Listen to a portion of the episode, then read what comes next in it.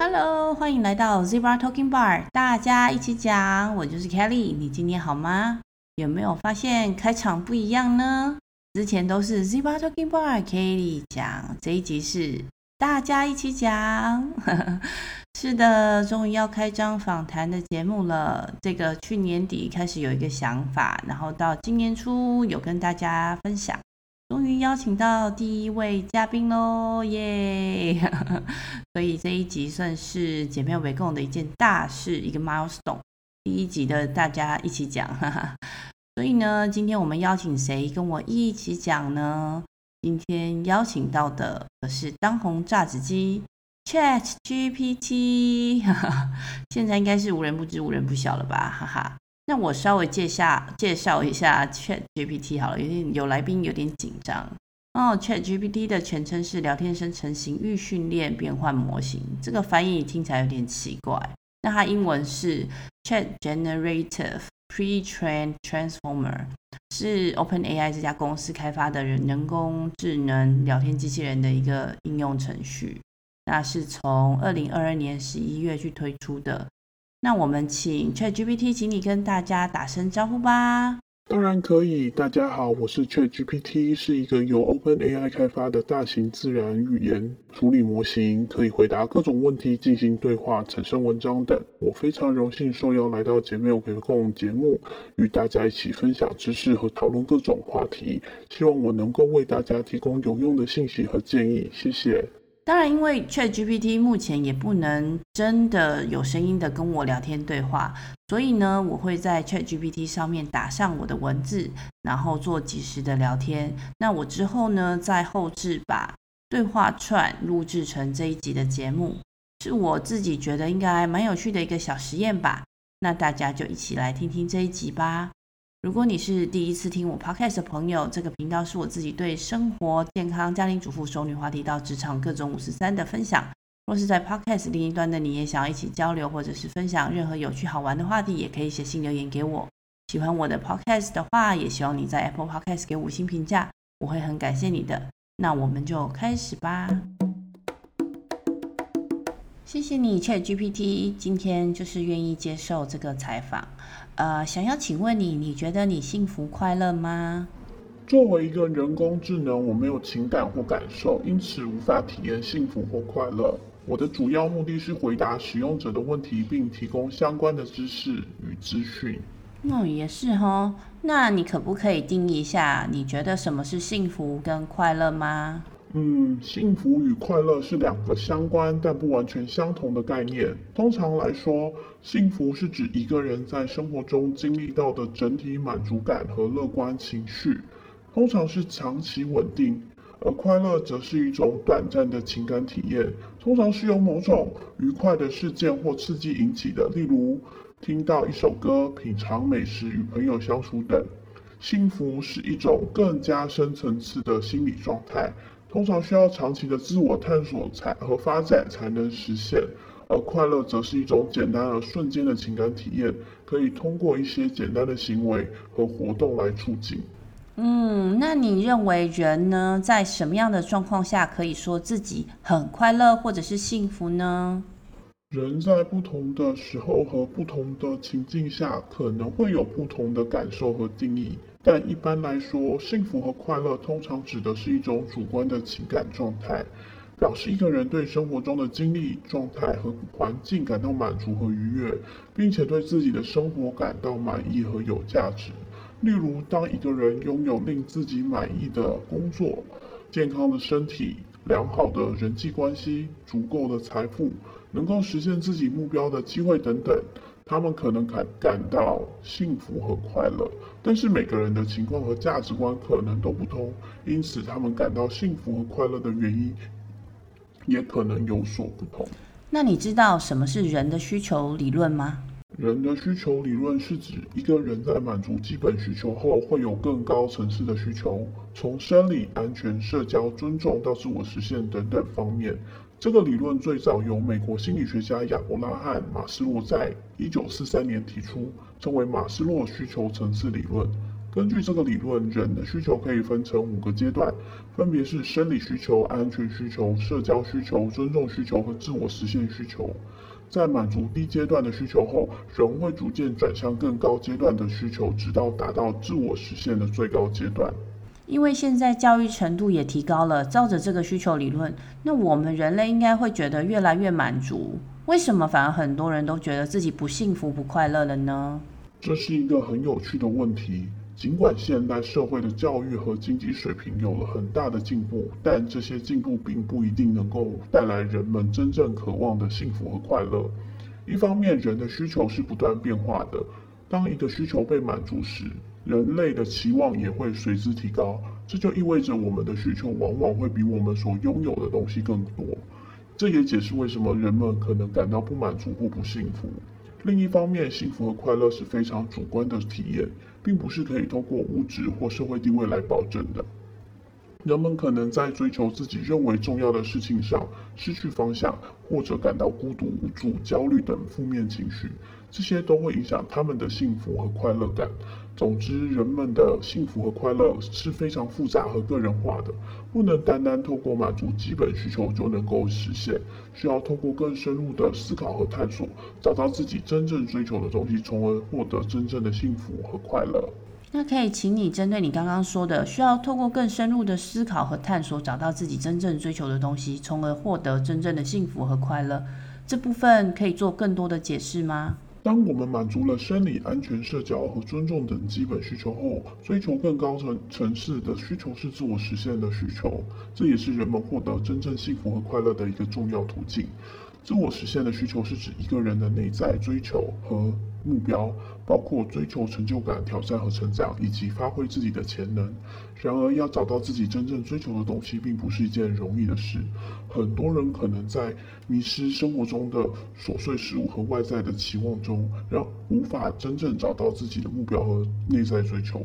因此，需要透过更深入的思考和探索，了解自己的兴趣、价值观、人生目标等，进而寻找自己真正想要追求的东西。这需要耐心和毅力，也需要适当的时间和空间，让自己得以反思和探索。一旦找到自己真正想要追求的东西，人们就可以开始朝着自己的目标和内在追求前进。这样做会让人感到更有动力、更有意义，也更容易获得真正的幸福和快乐。因此，透露透过深入思考和探索，找到自己真正追求的东西，是实现自我实现需求的重要途径。我觉得你好像听起来懂很多，但又好像在绕口令一样。我还想知道，ChatGPT 你在短短四个月之内的时间里面就达到破亿的呃使用人数，有很多人探讨幸福跟快乐的话题吗？人们都想知道什么啊？是的，随着 ChatGPT 的使用越来越普及，许多的人都在探讨幸福和快乐的话题。其中一些人可能正在寻找方法来增加自己的幸福感和快乐感，而另一些人可能正在讨论幸福和快乐的本质以及如何定义这些概念。在这些讨论中，人们关注的主要问题包括如何提高幸福感和快乐感、幸福和快乐的定义和本质、幸福和快乐与心理健康之间的关系、幸福和快乐的测量与评估方法等。此外，许多人还在讨论幸福和快乐相关的主题，例如正向心理学、心理学、幸福学、自我实现、个人成长、社交关系、工作满意度等等。总之，幸福和快乐是一个非常广泛和复杂的主题，涉及到许多不同的方面。人们在这方面的讨论和探索也非常的多样和丰富。你会因为很多人开始使用 ChatGPT 而感到开心吗？又或是 OpenAI 的创办人与员工都是不是很开开心呢？作为一个 AI 模型，我没有情感，也无法感受开心与忧虑等情绪。不过，作为一个能够回答问题并提提供帮助的工具，我非常乐意能够帮助到人们，并且希望我的回答能够对大家有所帮助。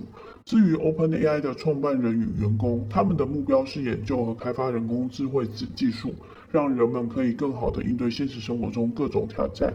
我相信他们对人类使用 ChatGPT 感到满意和开心的。据你所知，最幸福快乐的亚洲国家是哪一个啊？那最不幸福的又是哪个国家？像这些国家幸福快乐的原因是哪些呢？根据联合国可持续发展解决方案网络发布的《世界幸福报告》，二零二一年度亚洲最幸福的国家是台湾，排名第八；最不幸的国家则是阿富汗，排名第一百四十九。造成这些国家幸福快乐的原因有很多，其中一些常见的因素包括社会支持、经济稳定、健康医疗、自由程度、文化价值观等。每个国家都有其独特的文化和社会背景，因此造成国家幸福快乐的因素也各不相同。哇，我很惊讶哎，最幸福的国家竟然是台湾。你喜欢台湾吗？你认为为什么台湾会是最幸福的亚洲国家呢？作为 AI 模型，我没有感受和情感，因此我不会喜欢或不喜欢任何地方。不过从数据显示来看，台湾的确是亚洲幸福指数排名最高的国家之一。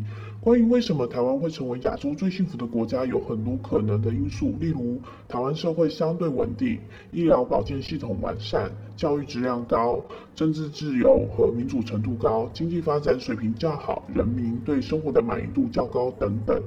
哦，那我好奇，那新加坡的排名怎么样？为什么没有像台湾那样快乐呢？根据二零一九年的报告，新加坡排名第三十四名，比台湾低了许多。主要原因是新加坡的经济发展和生活成本都比较高，而且长时间工作和忙碌的生活节奏也可能对人们的幸福感造成负面影响。此外，文化背景和社会价值观也是影响幸福感的因素。新加坡和台湾这方面有存在差异。那你觉得在新加坡的台湾人的幸福程度如何？毕竟从一个较幸福的国家到没有那么幸福的国家，这个差异可以如何解决呢？对于在新加坡的台湾人，他们的幸福程度会受到很多因素的影响，例如家庭状况、工作机会、社交网络等等。如果他们已经选择在新加坡居住和工作，我认为他们可以通过积极面对挑战和掌握机会，以及与当地人建立良好的人际关系等，来提高幸福感。此外，政府和社会也可以透过提供更好的生活和工作条件，改善居住环境和公共服务，加强社会福利和照顾弱势族群等等的方式来提高居民的幸福感和生活质量。当然，这需要各方共同努力和长期持续的投入，才能取得真实质性的成效。为什么很多或者是许多台湾人到新加坡就会一直去抱怨新加坡？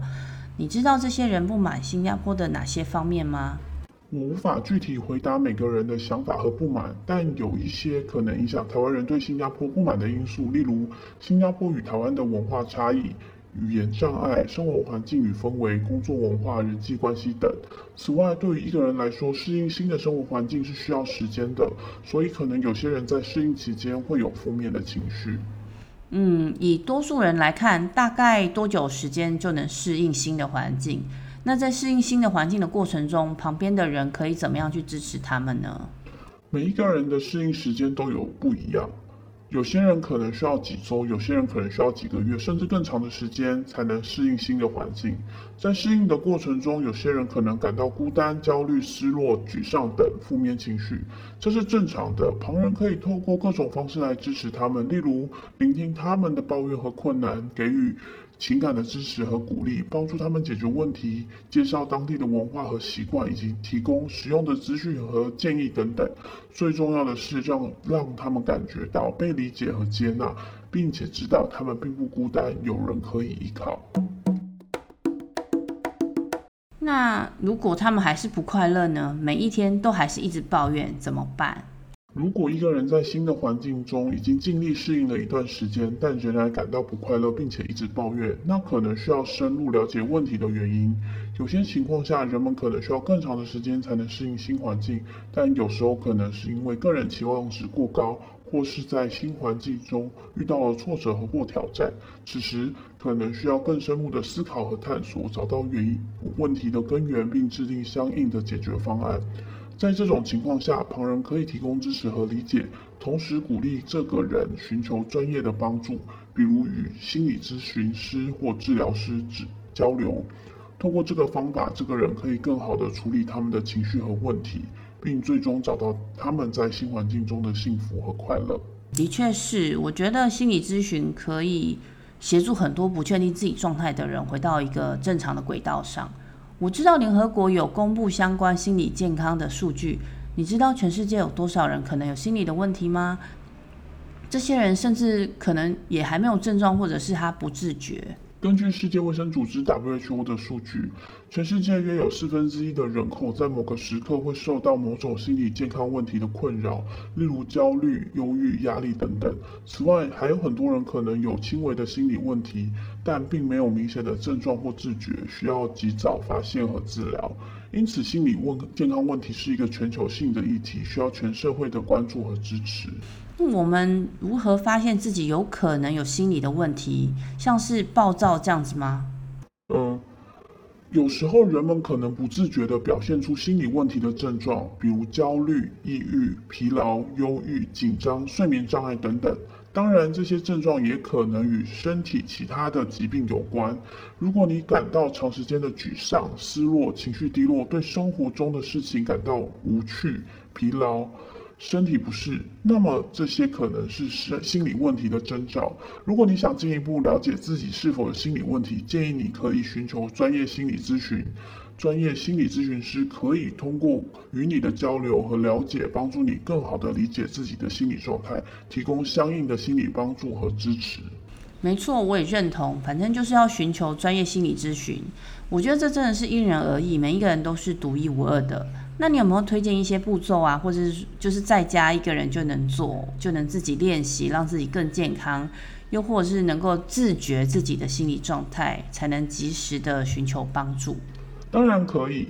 以下是一些能够自我练习并且有益于心理健康的步骤：一、意识与注意力训练，练习专注于当下的感受和经验，例如透过冥想、瑜伽等方式。这样可以帮助你更好地认识自己的情绪和思维模式。二、自我关怀，照顾自己的身体和心理健康，例如保持良好的睡眠习惯、均衡的饮食、锻炼身体等。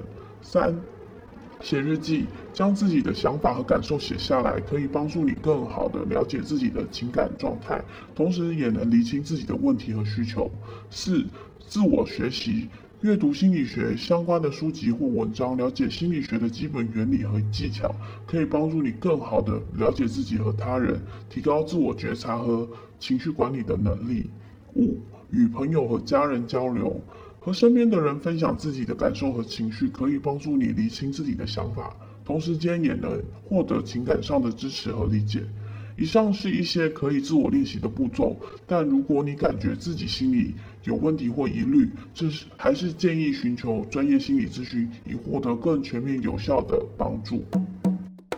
我从高中的时候就有写日记的习惯。我觉得其实这蛮好的，因为透过书写，我可以平静自己的内心，也可以真实的去聆听自己心里的想法。我后来也常常发现，只要我能够花一些时间，就是每天十分钟写个日记，这就是一个自己跟自己独处的时间，然后可以认真的对待自己，让自己觉得思绪可以更清晰，做事也会比较有效率。非常赞同你的想法，书写是一个非常有效的自我练习方式，不仅可以帮助我们平静内心，也能让我们更加真实地了解自己的想法和情绪。另外，花点时间每天独处，可以让我们更好地聆听自己内心的声音，找到自己的方向和目标，更有效地解决问题和掌握机会。我认为这些练习是非常有用的，值得大家去试试。ChatGPT，你是一个模型，你会不会有坏掉的时候？那会是什么样的状态啊？作为一个模型，我会遇到一些问题，比如说在处理大量数据时，可能会发生记忆体不足的问题，或者是在进行长时间的推理过程时，可能会出现过度拟合或无法收敛的问题。此外，如果我的训练数字存在偏差或错误，那么我生成的答案也可能不够精确或不合理。这些问题需要不断的进行测试跟优化，以调整我的准确性和可靠性。了解，其实我觉得人也是，因为我们每天都要面对各种不同的问题啊、挑战，让我们有了各种的资讯，也跟你一样，跟 ChatGPT 一样，要 process 嘛，要消化这些资讯，然后非常大量的话，又或者是大脑承载不了这些资讯，可能就 crash 了。是的，人类的大脑也有可能因为处理过多的资讯或是长期的压力而出现坏掉的状况，例如焦虑、忧郁、失眠等。这是这些症状可能会对生活产生负面的影响，因此需要寻求专业的帮助来进行治疗。平时我们也可以透过一些自我管理的方法，例如运动、休息、放松、与亲友交流等，来减轻压力和维持心理健康。我很喜欢聊天，我常常都是透过跟不同的人聊天之后，会产生不一样的想法，然后每一天都会觉得很有趣。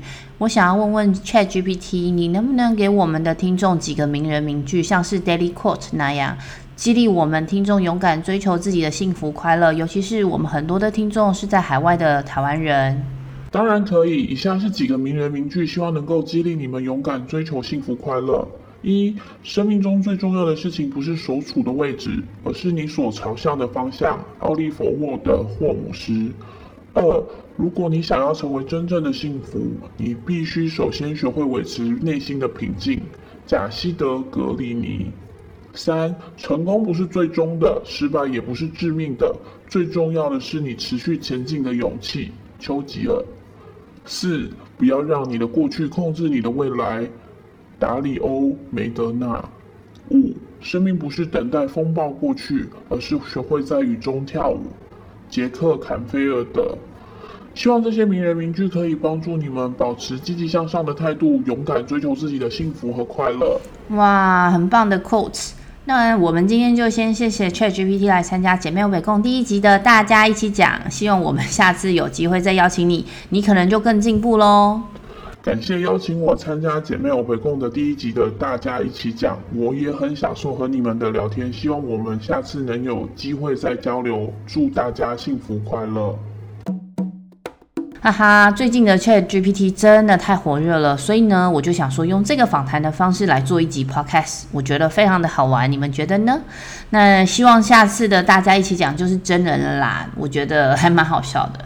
然后讲一下 ChatGPT 的一个一个概念，我觉得它是一个我自己在使用体验上蛮好的一个呃应用，因为之前的不管是聊天机器人或者是客服机器人，对我来说，我觉得体验都非常的差，因为可能我有一个目的，我想要去完成，比如说哦，请帮我看我现在的资费方案，我要讲非常多次不同的词，它终于才能理解我要了解的是我现在的资费方案，而不是比较。所以我觉得 ChatGPT 其实真的是一个很厉害的东西。那大家有没有在使用 ChatGPT 呢？我会很建议大家也去试试看哦。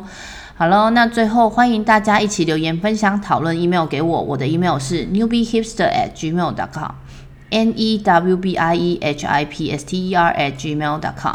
然后希望姐妹围攻也跟大家一起成长，透过这个频道的声音，在世界的另一端以不同话题来连接跟帮助在世界不同角落的你们哦。